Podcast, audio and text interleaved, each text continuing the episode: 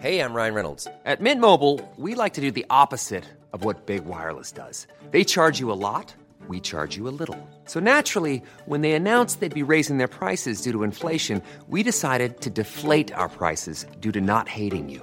That's right. We're cutting the price of Mint Unlimited from $30 a month to just $15 a month. Give it a try at mintmobile.com slash switch. $45 upfront for three months plus taxes and fees. Promo rate for new customers for limited time. Unlimited more than 40 gigabytes per month. Slows. Full terms at mintmobile.com.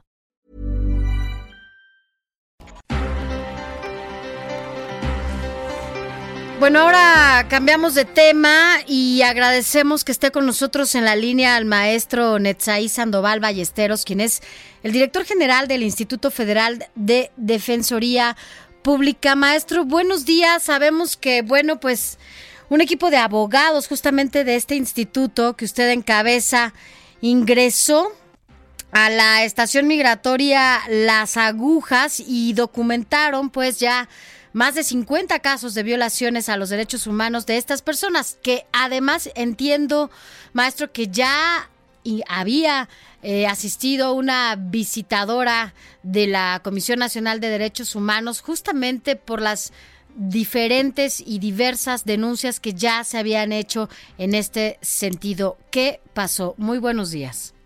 Muy buenos días. Hola Sofía, hola Alex. Eh, pues es una visita histórica. Por primera vez, eh, los abogados de la Defensoría Pública Federal tuvimos acceso a la población general, es decir, a dialogar directamente con eh, migrantes, con personas que están detenidas en, esta estación eh, en, Iztapalapa, en la Ciudad de México, conocida como Las Agujas. Y pues fue un, paso muy valioso porque pudimos contactar a gente que de otra forma no hubiera podido tener acceso a un abogado. Eh, hay personas que llevan en, esas estaciones eh, tres, cuatro meses, eh, incluso en algunos casos más tiempo esperando. y pues están básicamente a merced de las autoridades migratorias, que son quienes deciden, digamos, el, trato y el, el trámite que pueden realizar. Y en esta ocasión nosotros pudimos eh, pues brindar información sobre las diferentes opciones que tienen eh, y de, inmediato atender eh, una serie de casos. Por ejemplo, digo nada más para, para comenzar a, exponerles la, situación, encontramos la necesidad de, atender a tres familias enteras, tres familias eh, pues que necesitaban asesoría eh, inmediata, que necesitaban información sobre cómo regularizar su estancia en México y que estaban privadas de libertad. Esto es muy grave porque no solamente se trata, digamos, de la situación delicada de los padres, son familias, una de Haití, una de Venezuela y una de, Colombia, pero lo más grave es que eh, son familias que, que, vienen viajando con hijos. se encuentran ahí niñas y niños eh, pues obviamente menores de edad, incluso un bebé de un año, eh, y esto violando la ley eh, general de derechos de niñas, niños y adolescentes, que prohíbe que los niños se encuentren en esas estaciones migratorias y sin embargo nosotros podemos documentar que esto está ocurriendo. Maestro, ¿cuántos niños son los que pudieron encontrar en esta estación? Bueno, en esta ocasión, que bueno, debo comentar que las autoridades migratorias sabían, estaban notificadas de que nosotros íbamos a asistir con un actuario del, eh, en este caso una mujer actuaria del Poder Judicial de la Federación. Eh, digamos, no, no había mucha población, pero eh, encontramos tres niñas de nacionalidad colombiana, un, un bebé de nacionalidad venezolana y dos niñas de nacionalidad haitiana. Eh, insisto, algo totalmente prohibido por la ley, eh, pues, de entrada por la ley mexicana, pero además, eh, pues por, por la, el derecho internacional que impide que a los niños se les mantenga privados de libertad. Entonces, estas, estas situaciones las empezamos a atender de inmediato, ¿no? ¿Cuánta es la población, maestro, perdón, que puede estar ahí en esta estación? Es que entiendo que documentaron 50 casos. Sí, tienen cabida para 400 personas en principio. Em, nosotros, por ejemplo, nunca habíamos tenido acceso a conocer eh, pues las zonas eh, de, comedor, las zonas eh, digamos, eh, donde se encuentran viviendo los, los migrantes. Esta es la primera vez que ingresamos a esa, a esa parte de la estación migratoria. Normalmente nosotros tenemos que esperar en las oficinas, dar el nombre de alguna persona que ya es usuario, usuario nuestro, porque seguramente un familiar suyo nos, nos remitió el caso, y solamente así teníamos acceso a las personas migrantes.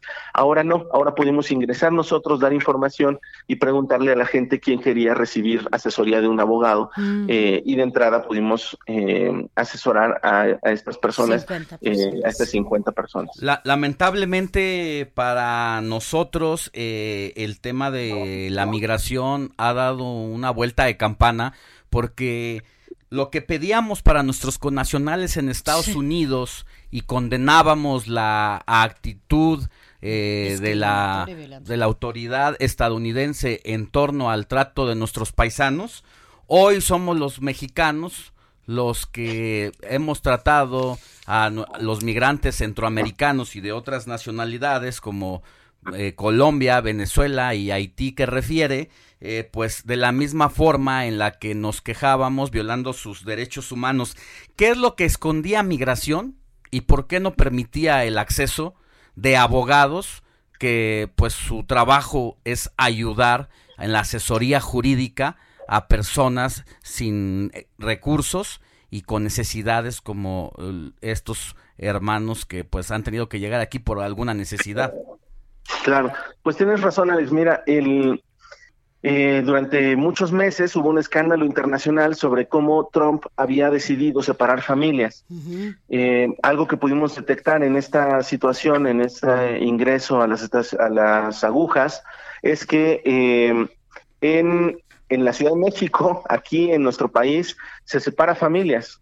Em, por ejemplo, en este caso que platicábamos de una familia haitiana, eh, están separados el padre en un, en un pabellón totalmente distinto de la madre y de las hijas. Sí. Em, precisamente, em, digamos, eh, depende de la autoridad migratoria cuánto tiempo les dan para convivir, pero en el mejor de los casos les dan una visita semanal de unos minutos para, para verse y fuera de eso se encuentran absolutamente separados. En otros casos eh, se, se, separan por, por meses eh, y no les permiten hablar a pesar de estar a unos metros de distancia.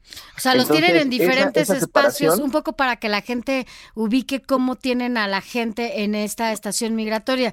Tienen por un lado a los niños y a las mamás, por otro lado a los papás, ¿cómo los tienen ubicados? Y es, hay un pabellón para hombres hay un pabellón para hombres, hay un pabellón para mujeres y niños, y hay una zona que es una especie de, zona de castigo, donde tienen supuestamente personas eh, pues peligrosas, pero no siempre son personas peligrosas, son personas así las las, las pues las titulan ellos, no es que sean Sí, son personas que tienen una alerta migratoria, pero esa alerta migratoria puede ser porque habían tenido un ingreso previo, algún ingreso sin visa, en fin, por por alguna otra cuestión que pueden ser simplemente faltas administrativas y no necesariamente delitos. Entonces, eh, tienen a estas personas, por ejemplo, eh, pues en, en, lugares eh, poco adecuados para... ¿Está limpia la estación? ¿Tiene condiciones sanitarias pues importantes para que no corran algún riesgo aún mayor ahora de salud? Sí, mira, en, en ese aspecto pudimos eh, observar que en general se encuentra limpia la, estación. Sin embargo, algo que hemos detectado previamente, no en esta, no en esta visita, es que muchas veces hay condiciones de hacinamiento, es decir, hay una capacidad, eh, digamos, límite, eh, 400 en este caso, pero generalmente se rebasa. Eso es algo preocupante porque precisamente empieza a entorpecer la, la condición de vida. En, en esta visita que hicimos eh, no estaba hacinado y por lo tanto había una condición eh, pues relativamente eh, adecuada para las personas, a pesar de esto que yo les comentaba. Es algo inaceptable que tengamos a niñas, niños y adolescentes menores de edad pues, en un lugar eh, donde pues no hay condiciones para que ellos vivan, no hay obviamente zonas de esparcimiento, no hay nada adecuado para ellos. Pero ¿qué es lo que se pues debería de hacer ahí, maestro? Porque dice, no es necesario que se separen a los niños de los papás y menos a los, a los, sí, a los papás, tanto la mamá como el padre. ¿Qué pasa? ¿Qué, ¿Cuál es la condición que eh, merecen para que no se separen, pero tampoco estén encerrados prácticamente? La, la, solución sería poner a estas personas en libertad, la familia entera, con la condición de que esperen la resolución de su trámite migratorio. Y para esto hay muchas opciones. Por ejemplo, una persona que pide eh, el, reconocimiento de la condición de refugiado eh, tiene derecho a estar en libertad mientras la autoridad define si eh, se le va a otorgar o no este reconocimiento.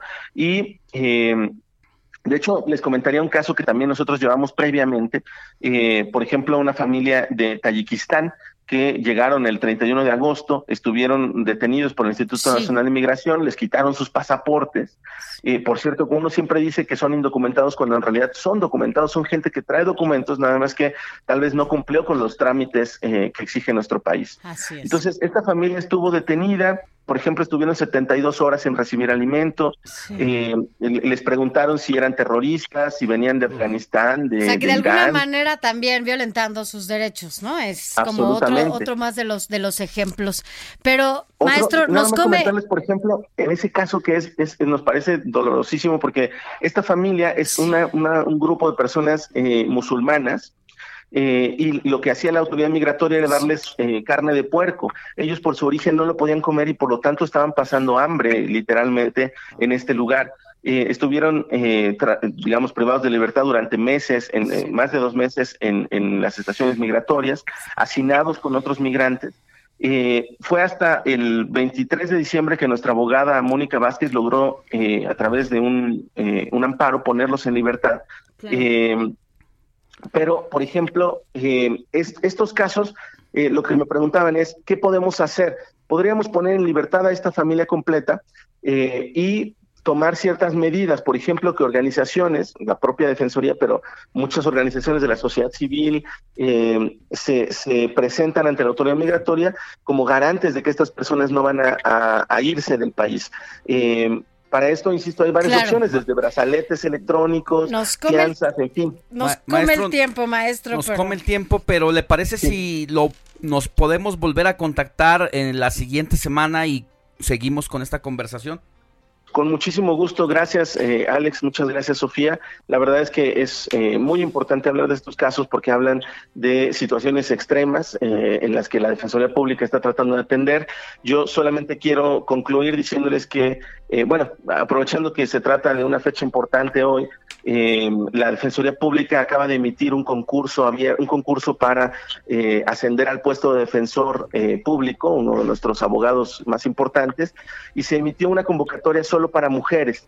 Esto atendiendo a, las líneas de trabajo del ministro presidente Arturo Saldívar, que tiene un compromiso eh, fundamental con la equidad de género. Muy bien. Gracias, agradecemos maestro. mucho. Seguimos. Ever catch yourself eating the same flavorless dinner three days in a row? Dreaming of something better? Well, HelloFresh is your guilt-free dream come true, baby. It's me, Kiki Palmer. Let's wake up those taste buds with hot, juicy pecan-crusted chicken or garlic butter shrimp scampi. Mm. Hello Fresh. Stop dreaming of all the delicious possibilities and dig in at HelloFresh.com. Let's get this dinner party started.